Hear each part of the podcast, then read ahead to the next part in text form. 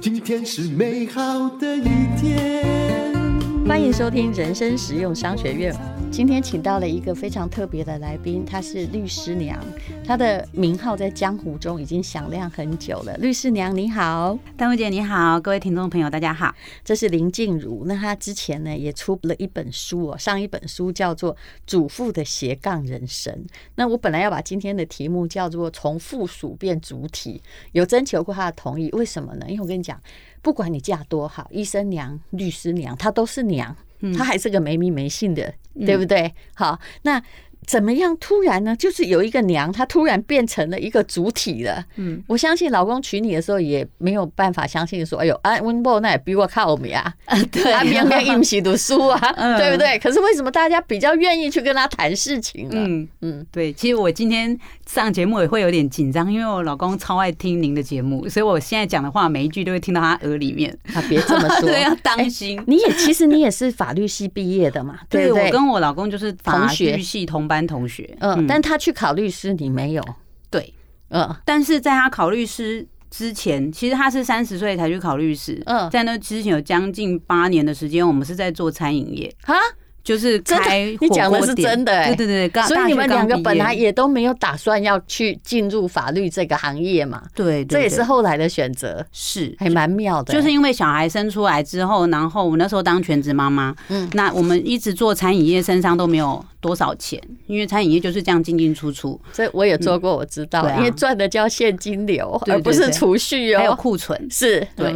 对啊，所以后来库存还会被打掉。嗯，所以他就觉得说那个不能再这样下去了，因为一个宝宝已经出来了，所以他就跑去考律师。但是他是一届就考上了，这也还蛮妙的。哎，就是能够已经这个好多年了，然后再回去还考得上，也要算是很认真在念啦。对，然后还有那万一考不上你怎么办？因为怕小孩饿死这样。呃，我不知道，我是金鱼脑哎，就是只有半小时的记忆，很难考上。对，然后后来就是他一届考上，然后也因为已经这个年纪，也就想说那就直接开业了，所以他很快实习完没有很久，他就跑去开业。那我就因为本来去全职妈妈，蛮赶的哈，嗯。对，可是因为我们那么多年都在创业，所以不会觉得创业有什么。马上开开业，并没有客户啊，很多人都是去大法律事务所混了十几年，所以他才会有固定客户，才敢出来。你们也很敢。对，那时候就想说挑战看看，因为其实那时候已经有小孩，又住外面了，那个受雇律师的薪水其实是不太打得过生活开销的。对，但是却没有去想说，哎，创业律师恐怕有更大的负担吧？对，而那时候开律师事务所的钱是借来的，信贷借来的。嗯，借了多少？那时候借不知道四十万还是五十万，那也还好啦。对，但是其实我也有一些同学，那那种法律系的同学，就是。大概全班七十个人，大概也有三十个是职业律师嘛。嗯、那真的，我我说真的，为什么我这么惊讶？是因为，嗯、呃，就算同学都有考到律师执照，可是七十个人中哦，大概有二三十个是在法官、公证人那种拿那种公家薪水的。然后呢，所有的律师也许有三十五个吧，有二十五个都是在别人的法律事务所。真正出来开律师事务所的哈，就是。都没有待过别人家，就自己啪一声这样出来的。嗯，说真的，全班带两个吧，好像。嗯，啊，很多都是他爸爸，就是现在其实越来越多，我觉得跟那个社群媒体还有网络行销盛行有关。他们有的就是会请行销公司帮他们投放广告，啊，有的就自己写粉砖，其实就开始收案子了。哎，你到底有几个孩子？我每次看到都是一个小小的，两个，就是大的就是我讲说那时候三十岁生的那个，然后两个差九岁。我现在看到的都是小的。我跟淡如姐有个缘分的，哎，你知道我们的那个呃律师事务所叫什么名字吗？什么？可道律师事务所啊。然后他取那个名字的原因，就是因为本来他要取老大的名字，嗯，就是要叫可道。可是因为那个就是阿阿公阿妈不要，他觉得笔画不对，真的对。后来他把这个未完成的愿望取在他的律师事务所上面，所以他听了一定觉得说我们两个都是道可道非常道，对不对？哎，我也算过笔画，不过可能是姓氏的问题，嗯，但。其实算笔画就是，哎，求个心安呐。嗯，笔画是个很复杂的学问。可无论如何，我们同样喜欢这两个字，对，也是来自《道德经》，是有默契的哈。不然可以叫六法。对对对对。好，那我们来讲，就是说，你们两个原来真的人生也是误打误撞嘛。还有老公很很会读，很会背嘛，然后马上就去开业。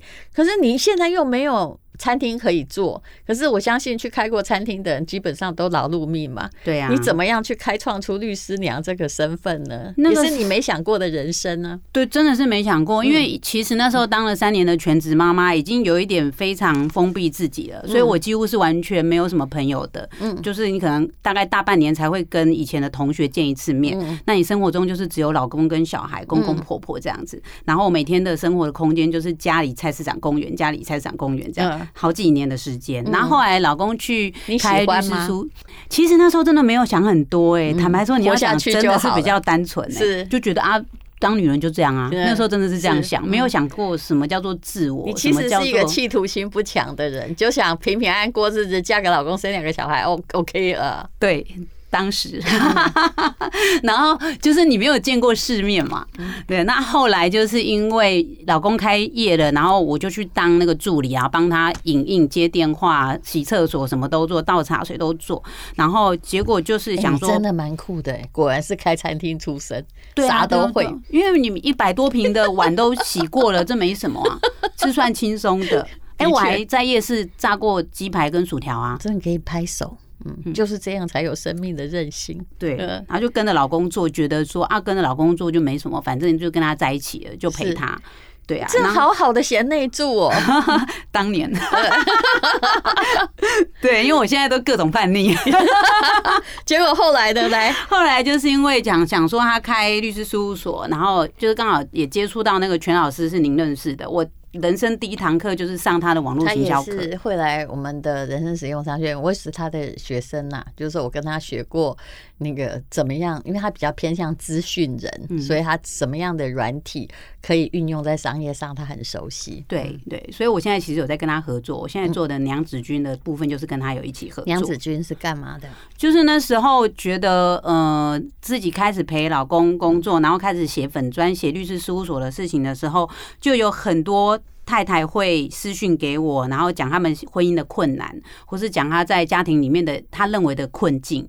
然后因为我自己也本来是家庭主妇出来的，然后我就因为这个粉专的关系，目前出的这一本是第六本书《主妇的斜杠人生》，那现在已经要写第七本了。其实我觉得他蛮妙，他当然文笔很好了，我看过他的书。然后可是呢，他切入的某一个点，也就是大家觉得律师其实一问吼就要有咨询费用，可能不可轻，对不对？但是他用的这个“娘”字呢，又变成法律不外乎人群，嗯，啊，也许会得到，因为去要诉求法律的人，其实心里都有一片已经被弄冷的地方，会会会。所以这个律师娘本身好像是一个比较柔和的中间的媒介，而且律师娘本身又是学法律的，可是你可以感觉到他不会跟你收咨询费，在法律就会你的粉丝就急剧的暴增了。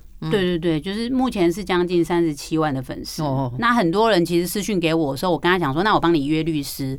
其实我们律师咨询也没有收咨询费，可是他就是说，但是我想听听你的意见，就是因为在写那个文章的时候，他会觉得你好像比较有温度。对，你文笔比较好，而且你是一个女，就是很多事情你可以用女性立场来解决问题，不然有时候哦。你也知道，你自己也是学法律，我也是，我也很不爱跟律师聊天，因为他们很公式化，动不动都在想那个什么罪行法定主义啊，或者想构成要件要怎样啊，所以有时候我也当然也因为有些时候被迫哈去走进法院，有时候那个律师，我自己是学法律的，他都让我好不舒服，你有没有那种感觉？他们会喜欢就是。把法律的部分切开来，然后如果你谈到情绪的部分，他不想要吸收，他就会觉得说，哎，这个跟法律事实无关，我们不要讲这个。但有些当事人他就是需要把这个东西一起讲出来。对，嗯，但是我自己也有法律人的毛病，也就是有时候就是在在讲商业，会跟你讲说，不好意思，你这个跟消费者无关哈。对对，你做的那么辛苦哈，你做了十二年，但你做出来没有比人家好吃，那答案就是他没有竞争力嘛。可是。有时候找律师娘，可能他心里要得到某一种抚慰。但你看那个日剧的法律，有时候就是不是律师找到线索啊，搞不好就是旁边那个无意中的人提供的那个东西，反而是呈堂证供里面最需要的。对对对，我其实曾经有没有这个遇过一个？因为那时候我在帮我老公做案子的时候，其实曾经有过一个，就是他的被害人非常多，所以负责的律师事务所都不一样。嗯，但是只有我们找出关键的证据，然后只有我们赢了。比如说，他就是可以说嘛，他是不必讲哪个案子，你讲说你找出了什么？找出，因为很多东西，如果你单纯从法律看，你真的看不见啊。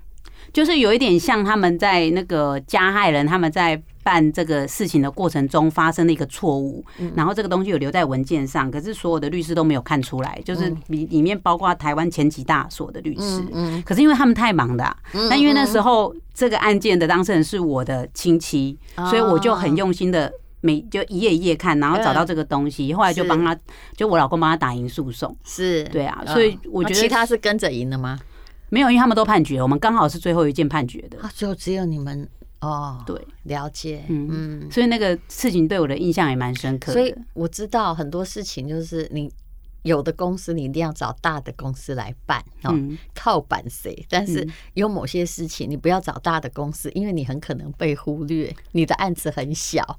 对，你要看到底这个律师有多在乎你的案子。嗯嗯。好，刚刚那个娘子军，你是想要达到什么目的？你可以把你这个，嗯，你的气话说一下吗？对，后来就是因为自己从家庭主妇从家庭里面走出来，然后有自己的一些，比如说像出书啊、当讲师啊，然后我也当过广播节目主持人，嗯，对，所以就觉得说，其实我可以理解那个妈妈在家庭里面，她觉得自我价值没有被实现，或者她在经济上，她会觉得她是弱势，甚至她是有那个风险，说我老公如果有出什么状况的话，她就突然间失去依靠。很多女性没有看见的风险，他们会逃避。是，嗯，就是万一你现在的问题是，万一你没有这个婚姻，你什么都没有了。对呀，嗯。嗯，所以后来就是因为我面对的案例里面，因为我们是律师事务所，打离婚官司很多嘛，嗯，所以就会发现我们看到的是负面案例的时候，我就会觉得说，其实你应该提早帮自己做准备。是，所以后来娘子军这个品牌，我们开了很多女性成长课程，嗯，然后也办很多活动，嗯，就是让一些呃女生，就是她可能在家庭很久了呢，她可以出来学一些东西。但因为我自己在外面上课，我会发现外面的课程，就是不管在价格上，或是你一起上课的同学，他们都是专业人士，其实家庭主妇会格格不入，所以后来娘子军发展出来的这个课程啊，跟活动，你都会发现这边找到的是那种比较跟你同温层的伙伴，那你就可以有办法继续走下去。所以其实这几年的话，我们有几个。案例，我觉得有个很特别，就是一个七十岁创业的妈妈，嗯，她在七十岁之前完全都是家庭主妇，主妇，七十哎，对对对对，因为她在遇到我们之前是完全就是家庭主妇，一辈子没有赚过钱，是，可是后来就是因为我办了一个活动，让她煮了一桌菜给大家吃，然后结果就从那一桌开始，她开始卖她的泡菜，嗯，然后结果她我帮她讲这件事，就她一个礼拜卖出两百多罐的泡菜，然后从此她就一路创业到现在，已经有一些自我的品牌，也在找加工厂合作。也不知道人，其实在这创业之前，很多女生都不知道说哦，哎哎，创业还是要开公司的，还有后面还是有很多繁琐的过程。对，那他有的人他是需要鼓励，然后他的那种事业心才会起来。其实他想很久，而他也有能力哦。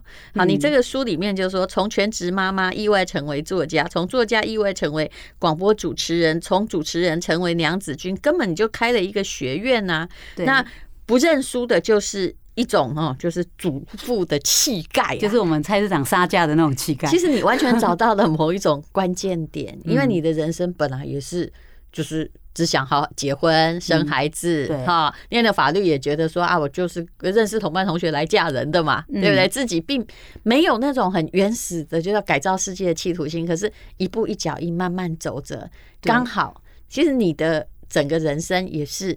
某一群主妇，她向往的，她向往人生有别的可能。对对对，所以后来娘子军课程开之后，其实真的还蛮多妈妈她经营自己的粉砖啊，或是一些频道自媒体，然后现在也其实都有在接案啊，然后有一些自己的收入了。是，嗯，而且你也真的蛮厉害，你是嗯，现在已经超过四十了嘛，哈。你是四岁数吗？对对，四十岁初就是生了女儿，本来只有一个孩子嘛，对对不对？所以难怪我每次看你们粉钻看到就是一个可爱小朋友，很小，嗯，他三岁半，那大哥几岁了？大哥国一哦，就比较不愿意被照相了哈，就是要给他狗夹，他才愿意给你照。青少年就是这样，差很远，这两个，嗯、对，嗯，这都是意外的人生呢。对啊，对啊，因为第二个真的也是意外怀孕，而且我生第二个的时候，我得蛮严重的产后忧郁症的，所以我吃了大概大半年的产后忧郁症的药。可是那时候你在还是一个粉砖的人很多的粉砖的主持人。大家也没有感觉你有什么异状，是不是？还是如果比较亲的娘子军的成员有发现，因为他们知道我以前很正面，然后在那段时间变得很畏畏缩缩的，他们有看出来，所以他们其实当年我帮助了很多的娘子军的妈妈站起来，他们都跑回来鼓励我，帮助我。其实有一个很特别的事就是。之前那个呃阿弟有讲到说，他阿阿滴也是得忧郁症嘛，然后我有一天要上台，我突然发现我不敢上去，在前一天我不敢上去，结果后来就是我帮助过的娘子军的女生，他们就把那三个小时的演讲拆成四份，他们轮流上去把我那那三个小时讲完。那我在上台前一天突然恐慌症发作，不敢上去，那就是在产后忧郁症吃药的期间。是是，就我们的身体会有很多变化，有时候是超乎你自己能力所能控制。嗯嗯，对啊，这个。这也是女生的一个课题啊，很多全职妈妈跟家庭主妇就有产后忧郁症的问题。对，嗯嗯，所以你你这个以身试法来让大家体会过 这么样的问题，一趟给大家看，而且也告诉大家说，我跟你讲，我我是个这个专职的主妇，可是我可以做，重要是你可以做很多很多的事情。对，就是希望妈妈说，其看我，我原本就也是个很封闭，然后没有朋友的全职主妇，但是还是可以出来做很多事情。就是希望他们相信自己的能力可以，否则很多妈妈她做了十几年家庭主妇之后，她会觉得我去上班也没有人要我，我要做什么？就是自我价值感丧失。家庭主妇最能感觉得到，嗯嗯。但是说真的，每个人都有无限可能，只要你有一个。这个专有的才能啊，就跟那个泡菜一样嘛，就只要你能够做的比别人好吃，哎，有时候事业就是这样开启啦。哎，麦当劳也是，嗯，发展汉堡的家伙也是五十几岁才看见这个产品的可能性。对啊，可是我觉得都要一个契机跟一个帮你点燃你的企图心的人。那我就很希望娘子军那个品牌就是可以做到这件事，把所有的妈妈的自我价值给点燃起来。嗯。那所以，那你这个未来你还想开展什么？嗯。接下来是希望，因为我目前在呃帮妈妈带的一些收入是比较团购的部分，我带了很多小帮手妈妈在做团购。嗯，那因为不是每个女生的话都喜欢销售，所以我希望再找出更多的工作机会跟可能的收入方式，这些商业模式帮助更多就是一边带小孩的妈妈，她可以一边赚钱，有自己的收入。你现在就是说，如果有商品要跟你联络的话，你也有一群网红，那他们也许没有那么大的销售力，但是。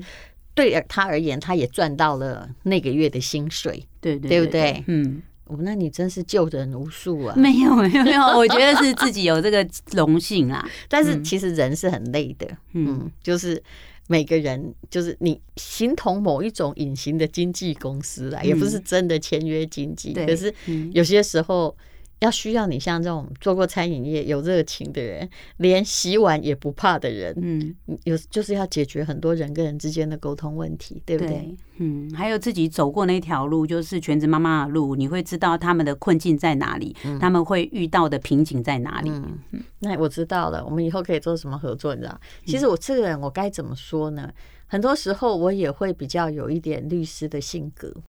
比如说，我就跟我那个我们的员工是这样，都是那个非常的有干劲，但是我常常会跟他们说，真的有人生的痛苦或怎样吼，不要告诉我，因为我也没有办法能力帮他解决。嗯，真的多烂的老板，如果像林静茹，她就是，也就是律师娘，她就可以，她的她的这些网红妈妈，可能家里的遭受的挫折，都会跟她倾诉。嗯，对，对不对？粉砖后台也很多。嗯，对。